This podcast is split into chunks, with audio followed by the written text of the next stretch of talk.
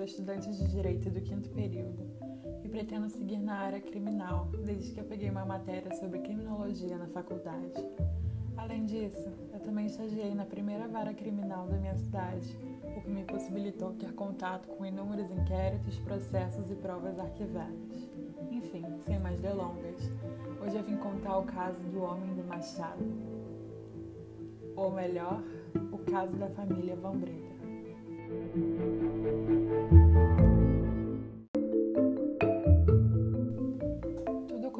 Na manhã de 27 de janeiro de 2015, por volta das sete e meia da manhã, quando a polícia de Stellenbosch, na África do Sul, recebeu o telefonema de Henry Van Breda.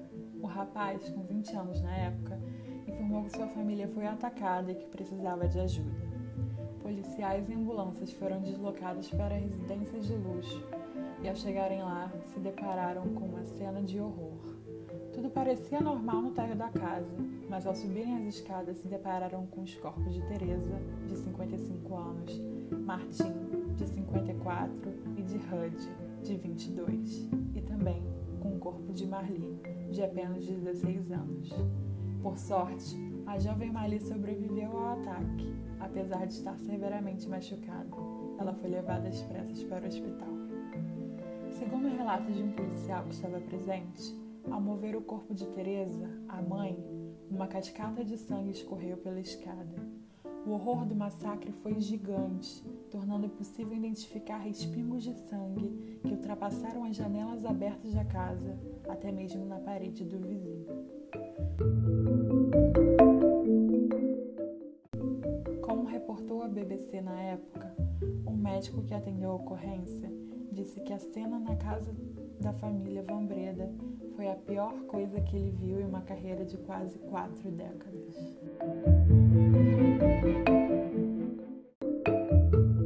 O relato de Henry. Aqui começarei a narrar o relato de Henry Van Breda. Segundo ele, a noite havia começado como qualquer outra. Rude, seu irmão mais velho, chegou de sua corrida diária enquanto sua mãe Teresa fazia o jantar. Henry tomava um vinho com o pai e Marli estudava. Eles jantaram e assistiram Star Trek para estrear o novo sistema de som da casa até de 22 horas. Depois foram todos dormir, exceto Henry, que continuava acordado e por volta das duas da manhã resolveu ir ao banheiro. Na volta do banheiro, Henry ouviu um barulho no quarto que dividia com seu irmão mais velho e foi imediatamente em direção ao local. Quando acendeu a luz, deu de cara com um homem que vestia roupas pretas e uma balaclava. Aquela máscara que cobre o rosto todo, deixando apenas os olhos e bocas visíveis, sabe? O homem do machado atacava Rude violentamente e Henry afirma que começou a gritar. Ao ouvir os gritos do filho, o pai Martin correu para o quarto e tentou se colocar entre o assassino e Rude, sem sucesso.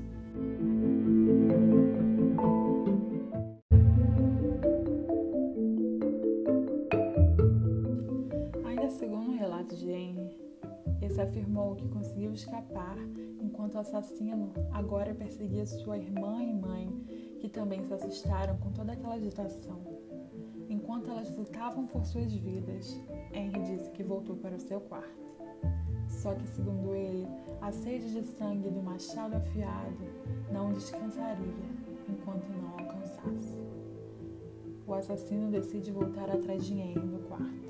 Milagrosamente, durante a luta corporal, o rapaz afirma que conseguiu desarmá-lo, porque ambos se assustaram quando o irmão mais velho, Rude, emitiu um som similar a um gargarejo. Provavelmente asfixiando seu próprio sangue. E aí o assassino, segundo Henry, se assustou. Enquanto Henry olhava para o seu irmão se esvaindo, o invasor sacou uma faca e golpeou na altura do peito e fugiu. Henry saiu em sua perseguição até a rua sem sucesso. Voltou para casa e desmaiou. Segundo ele, só ligando para a polícia quando recobrou os ânimos. Marli, sua irmã, passou por diversas cirurgias e sobreviveu, embora o tamanho do trauma tenha causado amnésia retrógrada, impossibilitando-a de recordar todos os fatos acontecidos naquela noite terrível.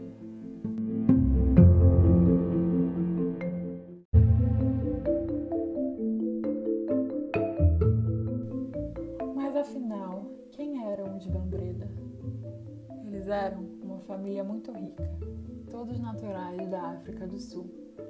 Eles haviam retornado para o país há pouco tempo, já que quando as crianças eram pequenas, o casal havia se mudado para a Austrália, onde viveram por longos anos. Henry e seu irmão estudaram na Universidade de Melbourne.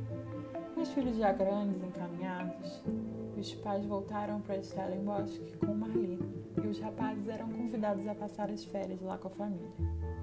Todos diziam que a família era muito unida, pareciam estar sempre felizes, não havia relatos de brigas ou desentendimentos.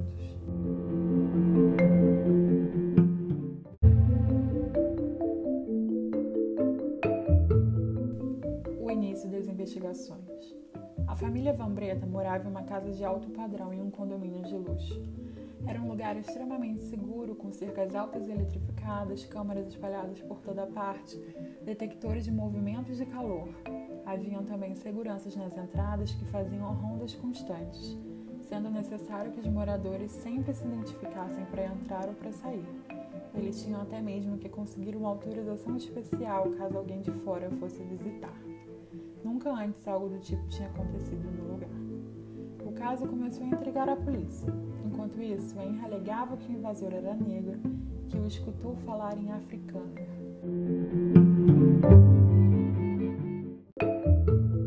Descrição que batia com uma gangue que era suspeita de invadir e assaltar diversas residências na região.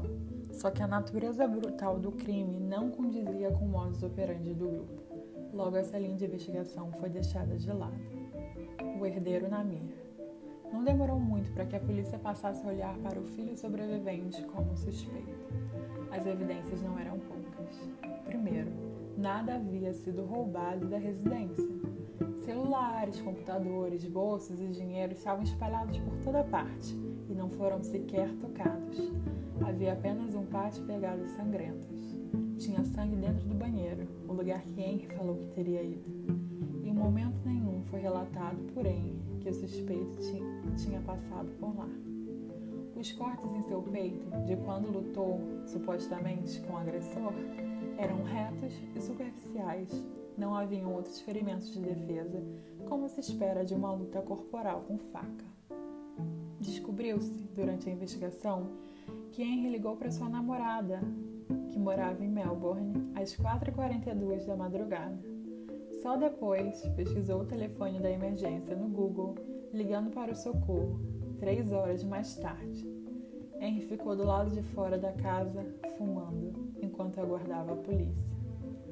Quando a polícia chegou, suas meias e shorts estavam ensopados de sangue, mas ficou determinado que as vítimas não haviam sido tocadas após serem assassinadas. Nada havia sido capturado por nenhuma das câmeras ou sensores de condomínio. Uma das provas mais contundentes é que o machado utilizado pertencia à própria residência.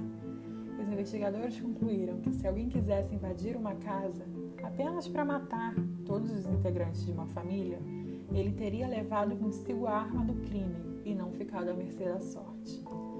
As evidências foram se acumulando conforme a investigação avançava, e assim que foram liberados do hospital, Henry e Marli passaram a morar cada um com um núcleo de familiares diferente. Henry foi proibido de tentar entrar em contato com a irmã.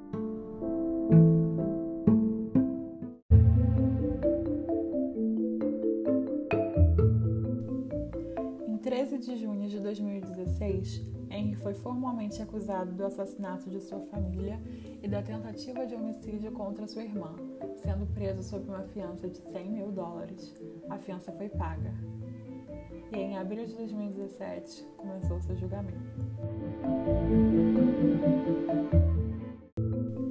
O julgamento. Quando o julgamento começou, Henry se declarou inocente, mas mudou sua versão da história diversas vezes. Nenhuma delas convenceu o juiz ou os jurados. Ele teve até mesmo a frieza de encenar com seu advogado como teria desarmado o invasor. Nenhuma motivação foi apontada. Rumores de que Henry era viciado em metanfetamina surgiram, A família teria descoberto, ameaçado cortar sua gorda mesada e até mesmo retirá-lo do, do testamento. No entanto, nenhuma evidência chegou ao tribunal. Eram apenas rumores. Em junho de 2018, Henry foi declarado culpado. Suas vítimas estavam desarmadas e indefesas. Era um crime a sangue frio. Palavras do juiz. Aos 23 anos, foi condenado a três sentenças de prisão perpétua pelo assassinato de seus pais e irmão, 15 anos pela tentativa de homicídio contra sua irmã e um ano por obstrução de justiça, porque ele tentou infligir ferimentos a si mesmo para corroborar sua versão fantasiosa dos fatos. No tribunal, ele não pareceu se abalar. Além disso, ele jamais terá acesso à fortuna deixada por seus pais uma fortuna avaliada em 12 milhões de libras, que ficará integralmente com sua irmã. Até hoje, segue o mistério o que motivou o jovem Henry Van Breda a se tornar um dos piores assassinos da história recente da África do Sul.